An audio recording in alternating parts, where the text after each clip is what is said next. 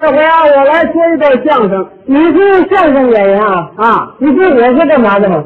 你啊，啊，你不也是相声演员吗？不对啊，你没猜对。我不仅是个相声演员，嗯，而且是个运动健将。 你啊，啊，你你你看我的胳膊，嗯，你你你累吗？你你害怕不害怕？嗯，我是有点害怕，啊，你怕什么？我怕它折了。我我就您这胳膊还运动健将呢，您好好保存吧。嗯，这玩意儿折了还没地方配去。你这人呐、看不起人呐、嗯，我告诉你，我是登山的运动健将，我不在胳膊粗细，腿上有劲，知道吗？什么运动健将？登山，登山呢？怎么要摇摇是怎么的？我摇你干嘛呀？说话神经都不健全了。我告诉你啊，嗯这登山可不是一般的体育运动啊。啊，就拿这次咱们登山队登上珠穆朗玛峰来说吧，那多么英雄行为啊！就是啊，我这是刚从珠穆朗玛峰回来，你是登上珠穆朗玛峰了，呃，刚从那儿回来，是吗？ 因为我从小就喜欢登山。嗯，在珠穆朗玛峰之前，我曾经登过列宁山，列宁山之前登过东大山，嗯东大山之前登过莫斯塔格山嗯，莫斯塔格山之前登过黄金墨玉山，对，黄金墨玉嗯啊，这黄金墨玉山在哪儿 啊？在我们家对门，海拔？海拔十几公吧，谁问你啊？我问你这山有多高？高可没量过，嗯还是我小时候七八岁的时候上去的呢。嗯，自从我上去之后，没有第二个人再上去，怎么没有人再上去呢？掌柜的不让了。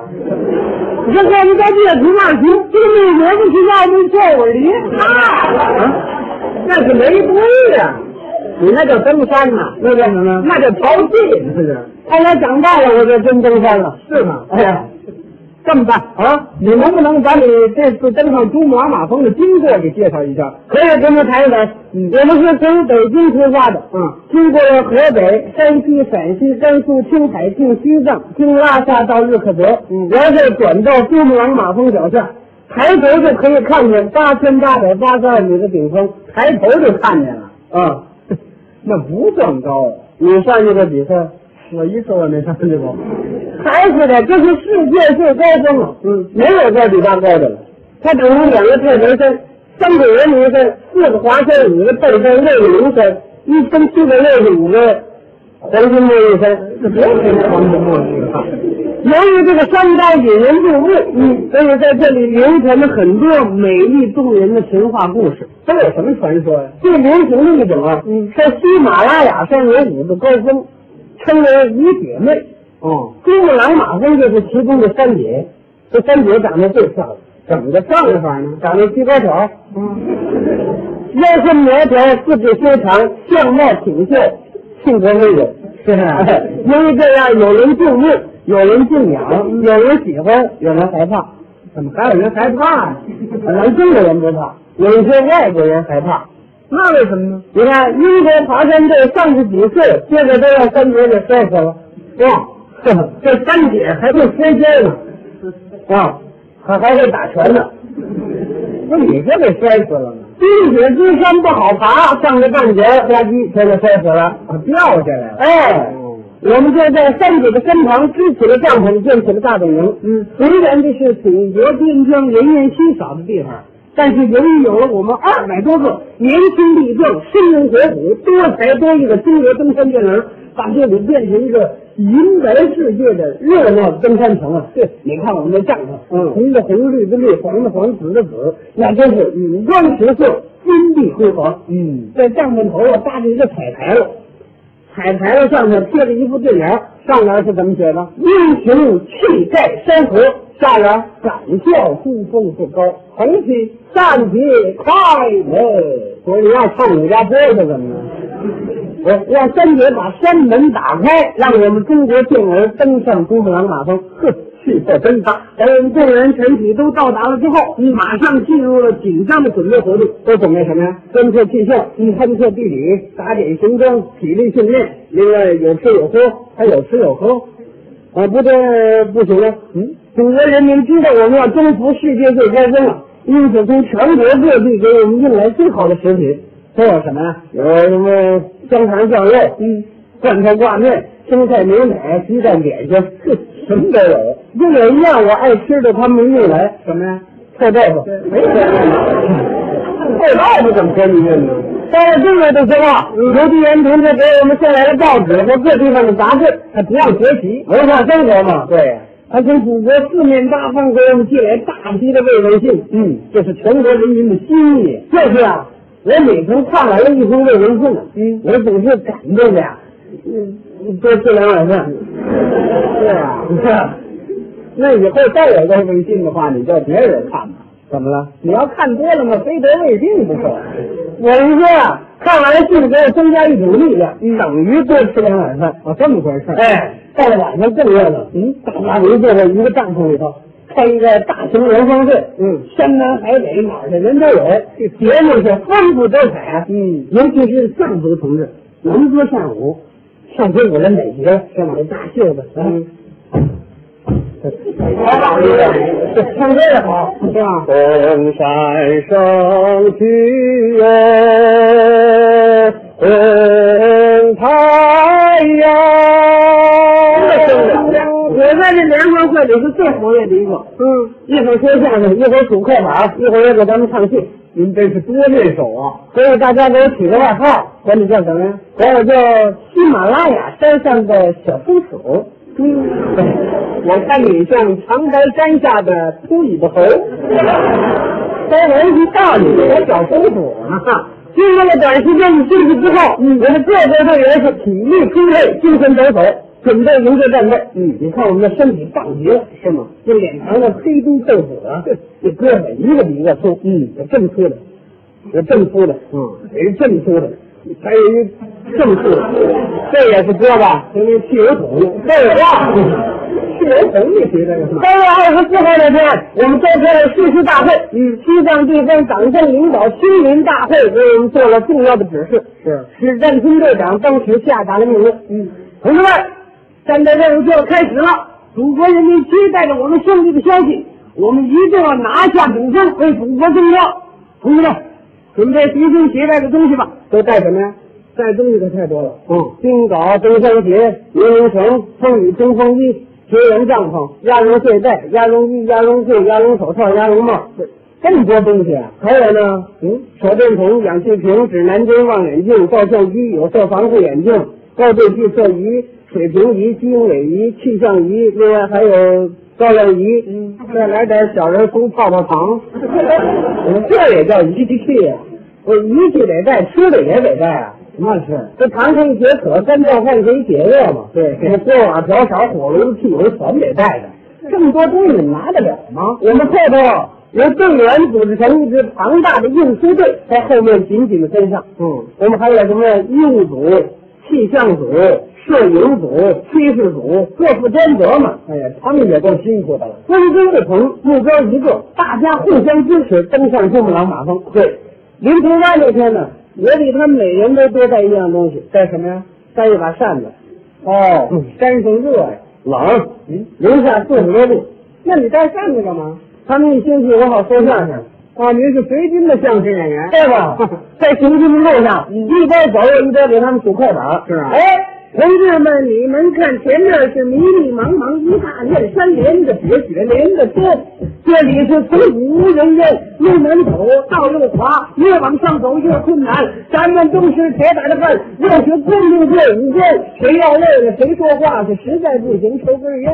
谁对谁说话，我这有烟卷儿，我这是掏我们干嘛呢？哦，对，抽这都是。谁谁抽烟，谁抽烟。我行行啊怎么就你一人马叔啊？还有比我忙的呢，谁呀？医务组，尤其是那张大夫，嗯，一会儿跑到队伍前面，一会儿跑到队伍后头，听听这个心脏，试试那个脉搏，这队员真辛苦了。嗯，我真不忍心，二十岁不到一位年轻女同志，嗯，随着我们上了这么高的山，他前前后后还一通忙活，我实在不忍心，那你帮帮忙嘛。就是啊，我赶紧跑过去了。嗯我说嗯，张太太，你你甭跑前跑后的了，怎么？嗯，前面那几个队员听心脏，我负责。哎，啊，你懂吗？一般心理常识还不懂，嗯，带上听诊器，往这一听，嘣嘣嘣嘣，正常。啊，对对对，呃，前面那几个同志，你们稍微停一停啊。嗯。呃，马大夫给你们听听心脏。又马大夫了。来来，先先来你吧。嗯，坐一位，我带上听诊器给他一听。嗯，你你怎么一下都不背了啊？哎呦，我摁着脖子呢。你别跟着倒着看了，你我还没干点别的了，还干什么呀？我提了个建议，咱们大家在雄心路上作诗玩，作诗。一人一句，四个人凑一块是一首诗。那这有意思。哎，以什么为题呢？见景生情，瞧见什么说什么。嗯，史占军队长平时就爱说爱笑，嗯第一个响应我的号召。好，我就先这样，他先说。哎他怎么说的？中国健儿来登山，嗯，第二个人的呢？决心爬上九重天。第三个人呢？各个队员干最大。嗯，第四个人的呢？我说的。你说吧。哎，你怎么说的？我这待会儿请你们吃夜宵。 你你怎么老惦记吃啊？你嗯按照计划，平均一天应该扎营休息了，不得吃点东西再睡觉吗？嗯，该休息了。对，走着走着，小张跑过来了。嗯同志们，这回该我说一句了啊。他也要说嗯啊。他怎么说的？他说：“山风吹来刺骨寒，嗯，形容天冷啊。哎，第二个人呢，咱吃冰棍儿不要钱，那山上还有卖冰棍儿的呢。冰雪之山整个是一大冰棍儿，那个冰棍儿不要钱。要钱我也不 吃呢。第三个人呢，现在零下四十度，真冷啊！是啊。第四个人呢，我说的，你说的，嗯，怎么说的？我说冻得我浑身直啊出汗，你这不像话呀！怎么了？应该说冻得我浑身直打颤，哎直出汗。那么冷的天可出汗呢。虽然是零下四十多度啊，嗯但是由于我们各个队员使着劲往上爬，都出了汗了，那应该说是累的。不能说累啊。嗯，你们说累，好几个队员上来抢着帮你背东西。哼真是共产主义风格呀！哎，不知不觉我们已经到了六千四百米的地方了。嗯队长当时下达了命令，就地扎营休息。炊事组忙活了，嗯，赶紧给我们下锅煮挂面吃。煮挂面，哎，炊事员老刘抽个空跑回来了，同志们，这回该我说一句了吧？他也要作诗啊。嗯，他怎么说的？他说：“高山饭店把客流。”这句话怎么意思？我们把炊事组形容为高山饭店，哦留下我们这些人呢，在他这儿吃饭。是啊，啊，除了这儿没地方吃去了。是啊第二个人呢，煮饭做菜蒸馒头，嗯，什么都行。嗯，第三个人呢？各个队员吃得饱。嗯，这是表扬他。是啊，第四个人呢？我我说的，那是你说的。哎，你怎么说的？我说你呀、啊，你说挂面俩钟头，我啊，你这是讽刺人家这是？怎么了？煮一锅挂面用俩钟头啊？你八个钟头也煮不熟，那怎么回事？你不懂高山气候啊。高山上的缺少氧气，气压低，三十几度开锅它煮不熟啊。这山上净新鲜事儿。再往上走，新鲜事儿就更多了。是啊，再往上走，就是有名的北澳，嗯，是最危险的冰崩区和雪崩地区。嗯那真是惊险无比啊！是咱们中国登山队遇到的第一道难关。怎么个精神法呢？比如说，你走到那儿，嗯不留神给你掉到几十丈深的深渊里头，哦，你要是脚一滑，给你摔到一眼望不到底儿的冰裂缝里头。嗯你要是碰上高空旋风，把你刮的是无影无踪。嗯你要是碰上冰灯，这么大一块要你的 命。你要是碰上，你等会儿吧，怎么这事儿都在我碰上了呢？比如怎么说呀、哦，咱英国探险队啊嗯，在他们的回忆录里啊，曾经写过这样一段话，他说：“这里是从北面攀登珠穆朗玛峰的极大难关。哦，英国人也来过这儿，来过，还留下好几个呢。怎么还留下了？山上雪崩啊，一疙瘩雪给砸死几个，一疙瘩血就能砸死 人呐！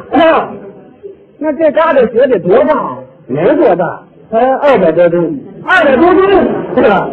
那您怎么办呢？我们根据这种情况研究了对策，首先派一个侦察组，大队侦察队安全路线。侦察头里头有谁呀？有许正平的带队，嗯，一共是呃，是我们七名优秀的运动员，哦，我们是你等会嗯你说错了吧？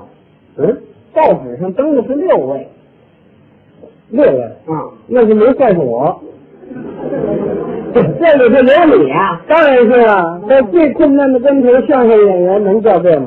对啊但是我冒冒着超级大风向北澳进发，什么叫超级大风呢？这不懂，不懂？气象学上最大是十二级，嗯，它比十二级超过了好几倍，因此叫超级大风。那到底有多大呀？这有一所楼，嗯一阵风过来，您就瞧不见楼了，哪儿去了？刮跑 了。这就抓跑了。哎，那你们怎么办呢？我们靠着特制的登山鞋，这么大个大钉子，就穿在脚上了，嗯一点一点往前爬，一步一步往前挪，嗯走一步甚至呼吸好几分钟啊，就这样和冰雪足足搏斗十几个钟头啊，嗯，哎呀，当时天气又冷啊，冻得我们全体队员是浑身麻木、嘴唇发紫啊。嗯那风吹的，吹得我们是俩眼流鼻涕，鼻子流眼 泪。那不嗯你你嗯你怎么了？啊怎么乱七八糟的？你这是冻糊涂了都啊！怎么了？怎么眼睛流鼻子，鼻子流眼泪了？对不对？应该说是眼睛里长鼻子。哦，那 那不对，反正是鼻涕眼泪一起流了。就要这么一句话。就这样十几个钟头，嗯，终于找到了一条最安全的路线，这才打开大门。然后许正队长又带领几名最优秀的运动员呢，嗯，在最难上的地方修了几十米高的一个雪梯，怎么这个登山队还管修路呢？那有什么新鲜的？将来能修到山顶，欢迎你参观游览。这那有意思。啊好好好。哎，这个北澳登上去了，哎，上了北澳了，离顶峰不远了吧？呃，还有一千多米，不到两千米行了，啊！再有两天就上去了，你上去了，我上不去呀、说话老这么容易，嗯，你这还有多少新的困难在阻碍着我们前进呢、怎么还有比北澳更惊险的地方啊？当然有了，到了八千六百米的地方，我们不得不停下来了。那为什么呢？八千四百米上下有一个高坡，直上直下，根本没办法攀登。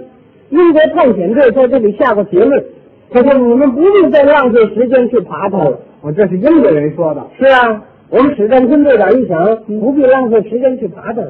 我们干什么来了？就是，是啊，什么困难也吓不倒英雄的中国人民。就是，我当时也这么想。嗯我这有什么呀？不就一个陡峭的岩壁吗？是至于被他吓倒了。嗯毛主席教导我们要藐视困难嘛。对那就有什么？那还史队长，嗯，你上去，人就上去。嗯，你呢？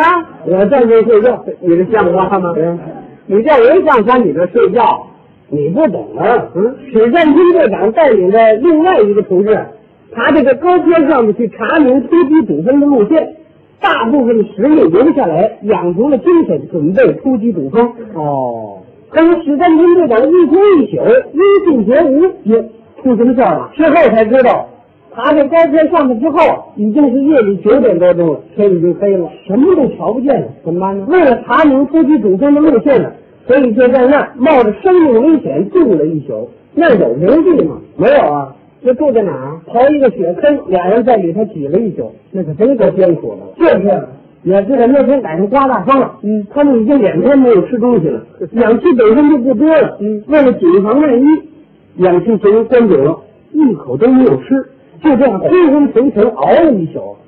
大夫说过，在七天里你不吃氧根本不行啊。嗯，航空生理学上下过结论，这八千米的地方归死亡地带。